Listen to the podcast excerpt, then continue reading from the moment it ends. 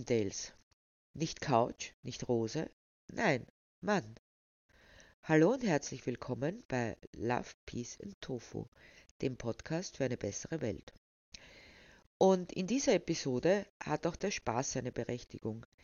Ich durfte bei einer spannenden Vernissage im Amtshaus Margareten einen passenden Text zum Thema der Ausstellung lesen.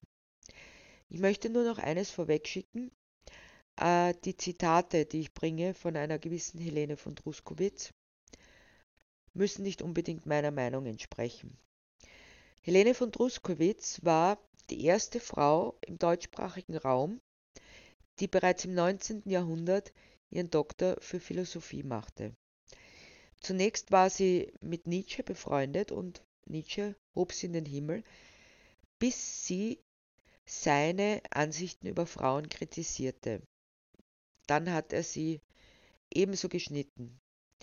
Äh, das Buch, aus dem ich zitiere, heißt Der Mann als logische und sittliche Unmöglichkeit und als Fluch der Welt. Es muss dazu gesagt werden, dass zu dieser Zeit Frauen als nicht zurechnungsfähig, äh, dumm und nur fürs Haus geeignet betrachtet wurden, deshalb auch die hohen Auflagen gegenüber Bildung. Zur gleichen Zeit ungefähr hat ein gewisser Professor Möbius, seines Zeichens angesehener Neurologe, ein Buch herausgebracht über den physiologischen Schwachsinn des Weibes, das auch noch hoch gefeiert wurde. Deshalb wurde ihr Buch nach Erscheinen seines Buches neu aufgelegt und ist quasi ein Kontra gegenüber diesen Vorverurteilungen gegenüber Frauen.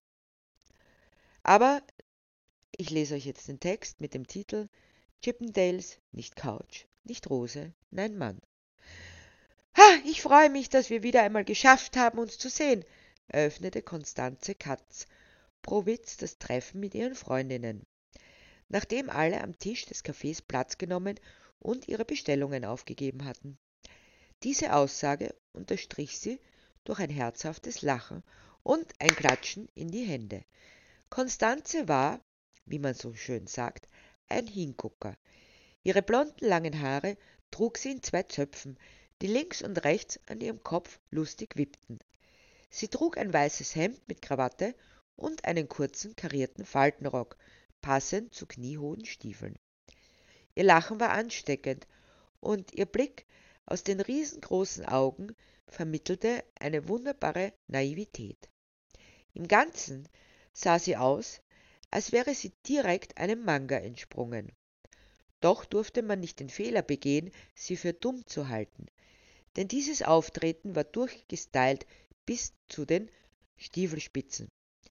Das machte ihren Erfolg als YouTuberin aus. Auch wenn sie bereits über 30 war, konnte sie bei nicht allzu genauerer Betrachtung als 18 durchgehen. Wir freuen uns auch, wage ich mal zu behaupten, liebe Konstanze, ergriff nun Caroline Kawalenka das Wort. Sie war muskulös, drahtig und eckig. Ihr kurzgeschnittenes schwarzes Haar, das ihr wirr vom Kopf stand, was man allerdings nur sah, wenn sie den Hut abnahm, und die dunklen Augen verliehen ihr ein androgynes Aussehen, das sie gerne noch durch das Tragen von Anzügen unterstrich. Sie hätte auch als gut aussehender Mann durchgehen können. Mit großer Freude spielte sie mit diesem Klischee. Interessiert war sie sowohl an Männern als auch an Frauen, als auch an Kindern. Und bevor man nun auf falsche Gedanken kommt. Das Interesse war erst gegeben, wenn sie auf ihrem Tisch lagen. Sie war nämlich Pathologin und das mit Leidenschaft. Und um gleich noch ein weiteres Missverständnis gar nicht erst aufkommen zu lassen, sie half nicht nach, um an Klientinnen zu gelangen. Das war auch gar nicht notwendig. Eine der wenigen Gelegenheiten, zu denen sie ihre Katakomben im Pathologischen Institut verließ, waren diese Treffen mit ihren Freundinnen. Obwohl die vier Frauen völlig unterschiedlich waren, verband sie doch mittlerweile eine jahrzehntelange Freundschaft, die demselben grundlegenden Schicksal geschuldet war, dem Schicksal in eine reiche Familie geboren worden zu sein, so reich, dass sie nichts mit Kindern anfangen konnten, beziehungsweise diese, außer zur Repräsentation, nur im Wege waren, in ihrer unvorhersehbaren, unbeherrschbaren, unzivilisierten Art. Deshalb wurden alle vier mit zehn auf ein Nobelinternat geschickt. Früher war leider nicht möglich. Dort lernten sie sich kennen. Seitdem waren sie befreundet. Die Verbundenheit war tief, so dass oberflächliche oder sogar mittelflächige Unterschiede ihrer gegenseitigen Wertschätzung keinen Abbruch taten. Verrat uns doch endlich, was du mit uns vorhast, mischte sich Cordula Keilholz, ihres Zeichens Historikerin mit dem wissenschaftlichen Schwerpunkt auf Großbritannien im 18. und 19. Jahrhundert, also der Glanzzeit des Empires, worin sie sich als Expertin verstehen konnte und entsprechend gerne für Vorträge eingeladen bzw. zur Erstellung von Expedisen herangezogen wurde. Mittlerweile war sie Alleinbesitzerin des elterlichen Anwesens, das sie verfrüht aufgrund des Unfalltods ihrer Eltern geerbt hatte. Cordula war stets in Chanel gekleidet, denn in Chanel, so ihre unverbrüchliche Meinung, war man immer gut gekleidet, und wenn man es nicht war, lag es an der unpassenden Umgebung. Auch an diesem Tag trug sie ein entsprechendes Kostüm in Weiß mit schwarzen Verbrämungen, dem passenden Hut und Schuhen. Selbst die Tasche und die Handschuhe waren auf das Ensemble abgestimmt. Das schulterlange braune Haar trug sie in einem strengen Knoten im Nacken gebunden. Ihre Erscheinung konnte, trotz ihrer Vorliebe für die französische Modeschöpferin, als durch und durch british gelten. Wir haben uns gegenseitig versprochen, an den jeweiligen Geburtstagen das zu tun, was diejenige will, die gerade feiert und zwar ohne Wenn und Aber. So waren wir für mich in Paris, um die Kaffeehäuser und Grabstätten der Existenzialisten zu besuchen, mit Cordula im Schloss Windsor und mit Caroline im Museum für Pathologie mit anschließendem, fulminantem Leichenschmaus. Das war jetzt alles nicht wirklich überraschend. Nur bei dir habe ich keine Idee. Ich bin mir nur sicher, wir müssen nicht weit reisen sonst könnten wir das nicht an einem Abend erledigen, meinte Carla Kabalauskas, eine kleine zierliche Frau mit sanften Zügen, die es bevorzugte, ganz in Schwarz gekleidet zu sein. Sie hatte die Angewohnheit, bei jeder Gelegenheit, die sie als passend dafür erachtete, oder einfach nur aus Langeweile, Philosophen zu zitieren, was ihr dank ihres fotografischen Gedächtnisses auch vorzüglich gelang. Zuerst waren alle baß erstaunt, aber mittlerweile nahmen die anderen es kaum mehr wahr. Stimmt, ich darf aussuchen. Und ich bin ja so aufgeregt. Ich will euch mitnehmen zu den. Hallo, meine Damen, wurde Konstanze rüde unterbrochen, noch bevor sie dazu kam zu sagen, wo sie ihre Freundinnen hin mitnehmen wollte. Der Unterbrecher war ein durchaus als stattlich anzusehender Herr mit drei Freunden im Schlepptau. So alleine? Irritiert sahen sich die vier Angesprochenen an. Wieso alleine? Wir sind doch zu viert, sagte Konstanze in ihrer überzeugend naiven Art. Ja, meine Süße, aber egal, wie viele Frauen zusammen sind, ohne Mann sind sie immer allein, erklärte der Sprecher mit einer Arroganz, die eigentlich schon fast wieder bewundernswert war. Du weißt schon, um sie zu beschützen. Frauen alleine sind ja so hilflos. Der Mann ist der Held der vulgären Arbeit, ein geborener Proletarier und der ordinärste Plebejer. Er ist der böse und dumme Teufel, welcher den Frieden in der Natur immer wieder stört und aus dem Leben, das auf Freudigkeit, Leichtigkeit und Kürze angelegt ist, eine Satanshölle ohne Ende, aus dem menschlichen Geschlechte, das als das edelste von allen auf einige Täler sich beschränken sollte, durch Geschlechtsgier einen wimmelnden und zuchtlosen Haufen, der in der innersten Seele krank ist, gemacht hat, zitierte Carla passend Helene von Druskowitz. Meinten die Herren diese Art von Hilfe? fragte Caroline Spitz. Also ihr habt ja einen Vogel, meinte der Mann, der sich wohl auf den Schlips getreten fühlte, und alle vier rauschten ab. Wir gehen zu den Chippendales, erklärte Konstanze voll Vorfreude. Oh, da bin ich aber überaus positiv überrascht, zeigte sich Cordula erfreut. Wir sehen uns Möbel an und dann auch noch so gediegene. Genau meine Ambition. Möbel? fragte Konstanze irritiert. Nein, meine liebe Cordula, unterbrach sie Caroline, sie meint die Rose. Aber wo könnten wir uns am Abend Rosen ansehen? Und vor allem, ist das abendfüllend? Nein, keine Couch, keine Rose. Männer sehen wir uns an, die berühmten Chippendales machte Konstanze den Spekulationen ein für allemal ein Ende. So, und jetzt lasst uns aufbrechen. Einige Minuten später befanden sie sich in der Veranstaltungshalle, in der schon jede Menge Frauen der Dinge harrten, die da kommen mochten. Rasch nahmen die vier ihre Plätze ein. Die Bühne war durch einen Steg erweitert worden, so dass wohl die Herren wie Models darübergehen konnten. Ich bin so aufgeregt. Jetzt habe ich schon drei Shows gesehen und ich muss euch sagen, da wird euch heiß, Mädels, sagte Konstanze zu ihren Freundinnen. Dürfen wir mal vorbei? fragte eine Frau, der einige folgten. Aber klar, meinte Konstanze lächelnd und zog brav die Beine ein. Wie kann man nur so unverschämt gut aussehen? Und das, wo man noch so gut tanzen kann, ließ sich die Fremde vernehmen, nachdem sie sich auf ihrem Stuhl niedergelassen hatte. Das Mann ist überall dabei, doch so, dass es sich auch schon immer davongeschlichen hat, wo das Dasein auf Entscheidung drängt, begann Carla folgerichtig Heidegger zu zitieren.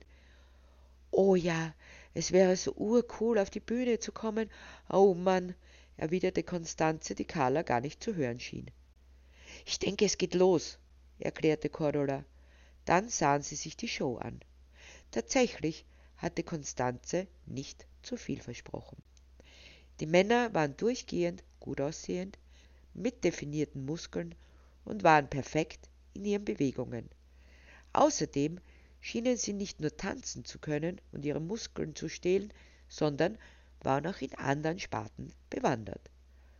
Bauarbeiter, Cowboys, Rapper, Soldaten, Motorradfahrer, also so ein Mann würde sich doch gut auf meiner Couch auf meiner Chippendale-Couch machen, dachte Cordula, so als Dekoration, statt eines Aras oder Zweier.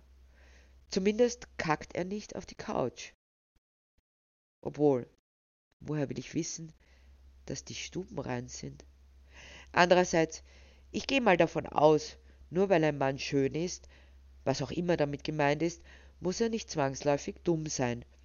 Vielleicht kann man ihm sogar ein paar zusammenhängende Sätze beibringen, obwohl da ist der Ara vielleicht leichter zu belehren. Außerdem kostet er sicher viel im Unterhalt.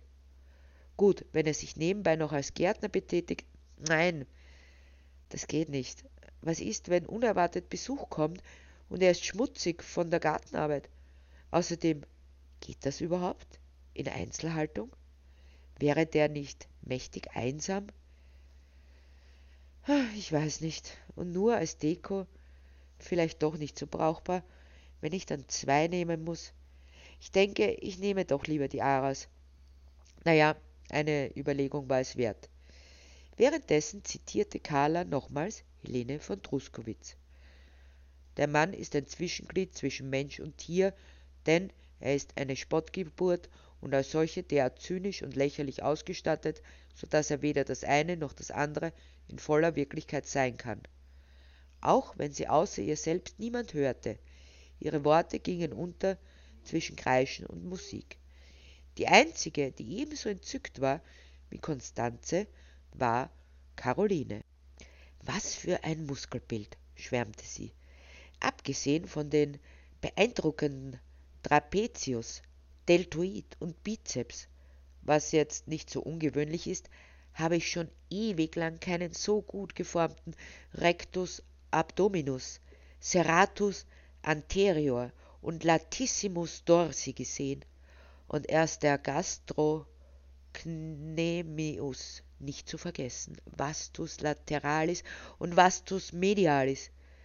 Es ist fast bei allen gleich, nur der eine in der Mitte, der scheint mir der beste zu sein. Wie aufregend, wenn ich mir vorstelle, dass dieser Bursche auf meinem Tisch landet. Was für eine Freude wäre es, den aufzuschneiden, die Muskeln zu bewundern. Da wird mir tatsächlich ganz heiß.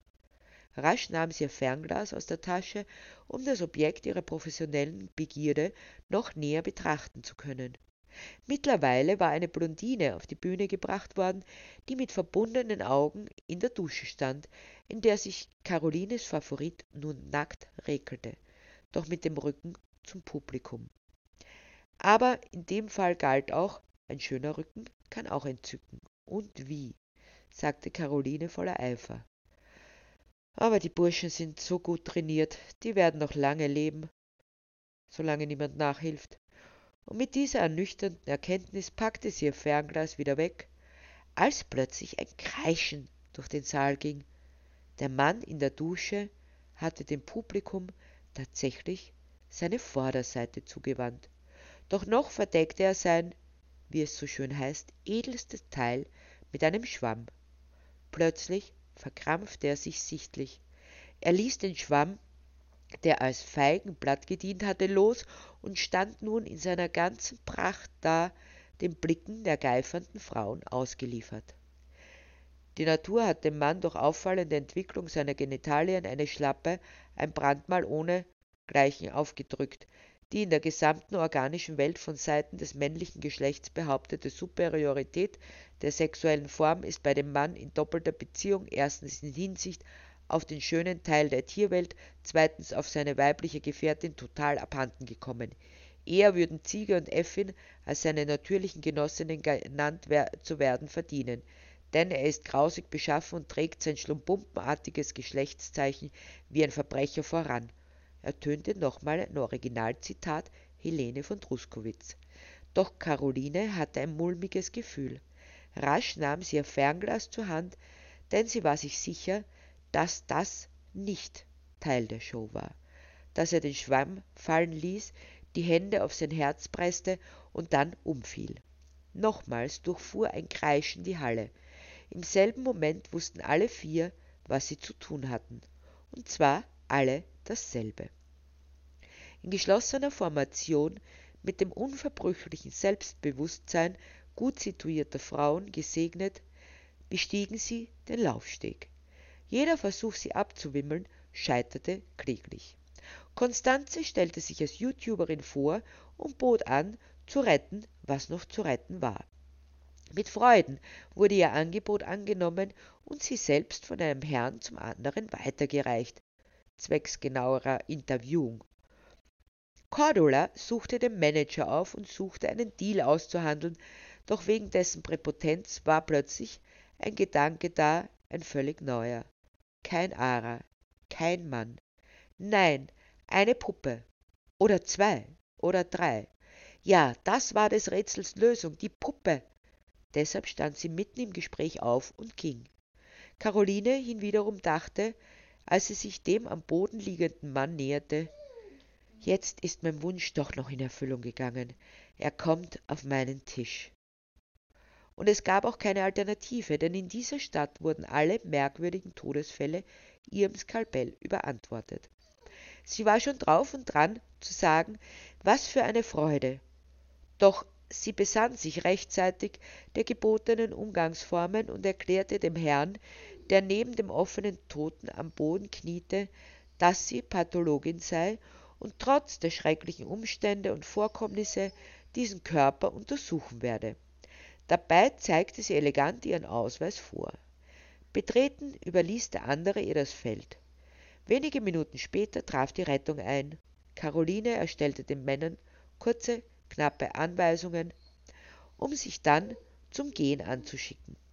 Frau Doktor, Wissen Sie, was passiert ist? hielt sie der, der neben ihm gekniet hatte, auf, was sie gar nicht gutierte.